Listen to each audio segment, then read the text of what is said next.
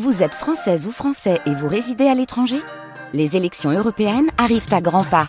Rendez-vous le dimanche 9 juin pour élire les représentants français au Parlement européen. Ou le samedi 8 juin si vous résidez sur le continent américain ou dans les Caraïbes. Bon vote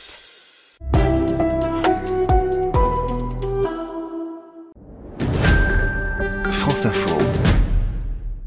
Vous écoutez Héroïne, le podcast consacré aux femmes qui font l'actualité, mais dont le nom ne vous dit peut-être rien. Je suis Manon Mella, bienvenue.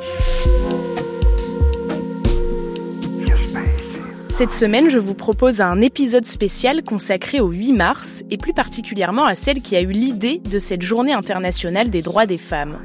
Chaque année, cette date est l'occasion de faire un bilan, de célébrer les victoires, les acquis, mais aussi de faire entendre des revendications pour améliorer la situation des femmes dans le monde. solidarité avec les femmes du monde entier. L'initiative de cette journée remonte à plus d'un siècle. La décision de célébrer tous les ans une journée internationale autour de la question des femmes. Françoise Pic, politiste et spécialiste de l'histoire du féminisme. Elle est décidée en 1910 dans une conférence internationale des femmes socialistes. Cette idée est née dans l'esprit d'une militante socialiste allemande, féministe, pacifiste et antifasciste, Clara Zetkin. Clara Zetkin a proposé en 1910 Yvette Roudy, ancienne ministre des droits des femmes, le 8 mars 2019 sur France Inter. que le 8 mars, désormais, euh, soit une date qui prône l'égalité euh, en, en toutes choses. Mais avant d'entrer dans le détail de cet événement de 1910, j'aimerais vous parler de la vie de Clara Zetkin et du genre de femme que c'était. Clara Zetkin naît en 1857 au royaume de Saxe dans l'Empire allemand.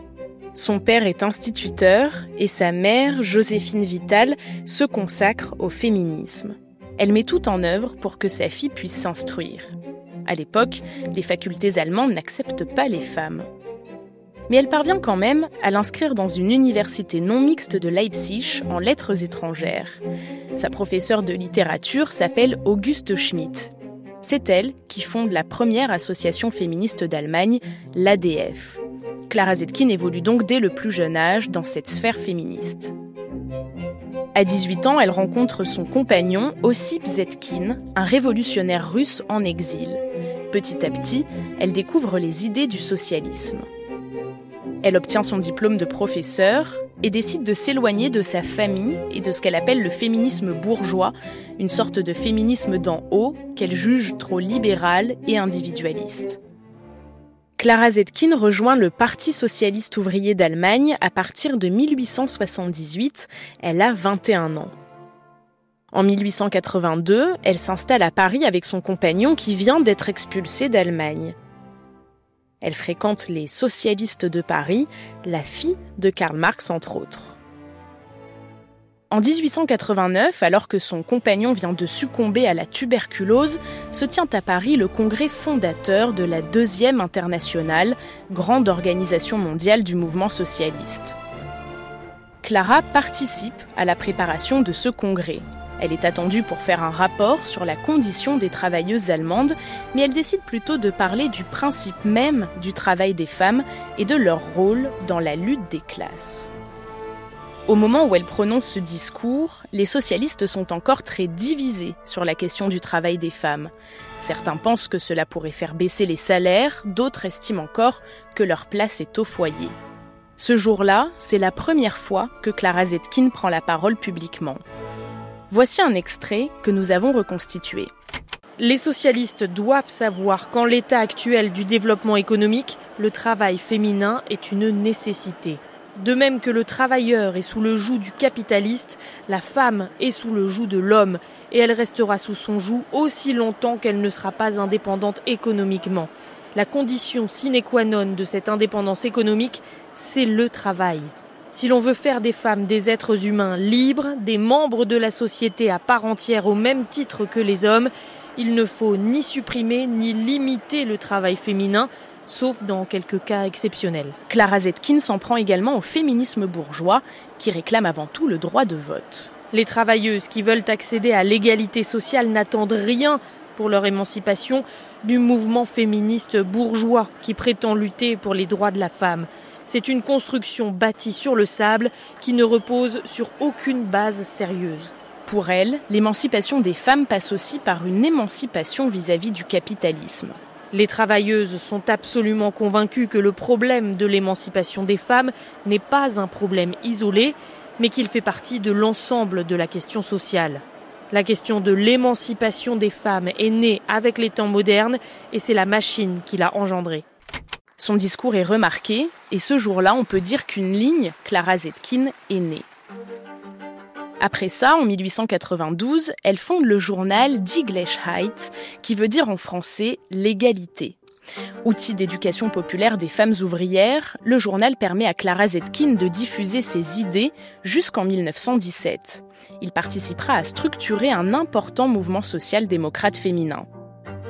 À ce moment-là, les femmes n'ont pas le droit d'adhérer à un parti politique, mais cela n'empêche pas Clara Zetkin de créer une structure parallèle au SPD, le Parti social-démocrate allemand, considéré comme l'aile gauche du parti.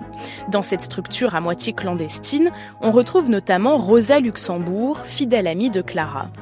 Les adhérentes de ce parti tentent d'organiser une conférence des femmes socialistes, mais celle-ci est empêchée par la police. Ce n'est qu'en 1900 que cette conférence parvient à exister et elle se réunira avant chaque congrès du parti. Vers 1906, les lois qui interdisent la politique aux femmes s'assouplissent peu à peu et les femmes peuvent officiellement adhérer au SPD. La section féminine du parti y est officiellement rattachée. L'année d'après, en 1907, Clara Zetkin organise, à Stuttgart, la toute première internationale des femmes socialistes.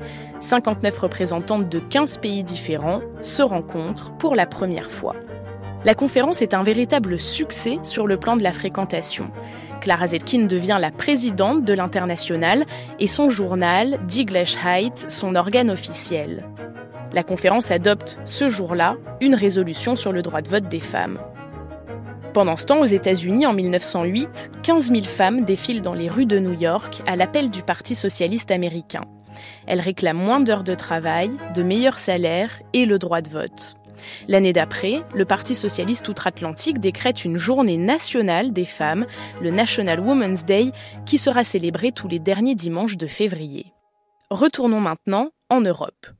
On est en août 1910 à Copenhague. C'est la deuxième conférence internationale des femmes socialistes. Clara Zetkin prononce un discours et propose pour la première fois de créer une journée internationale des femmes organisée par les socialistes de tous les pays chaque année. Aucune date n'est avancée. Le but est de servir la lutte pour le droit de vote. Mais attention, pour Clara Zetkin, il est hors de question de lutter main dans la main avec les féministes bourgeoises. Clara Zetkin, elle était, certainement une personnalité complexe. Françoise Pic, politiste et spécialiste de l'histoire du féminisme. D'un côté, elle veut que la question des femmes soit prise en charge par le mouvement socialiste, et de l'autre côté, elle veut se, se, se, se distinguer des féministes de la bourgeoisie, comme elle dit. Donc Clara Zetkin, elle défend les femmes elle défend la question des femmes, elle veut que les socialistes prennent en compte la question des femmes, c'est sûr.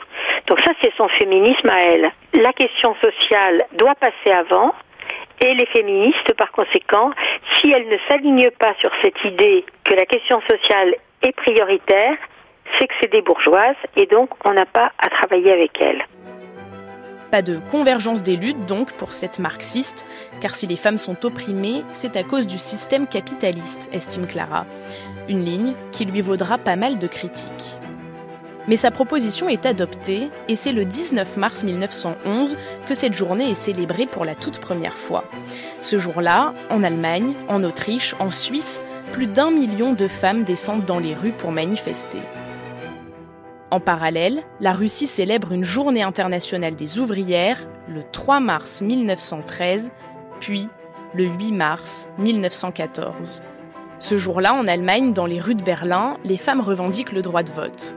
D'après la chercheuse Alexandra Gissi, il s'agit du premier véritable 8 mars. Le 8 mars 1921, Lénine décide de fixer une journée internationale des femmes en souvenir de ses ouvrières de Saint-Pétersbourg. Et ce n'est qu'après la guerre, après 1945, qu'elle sera célébrée dans les pays socialistes du monde entier.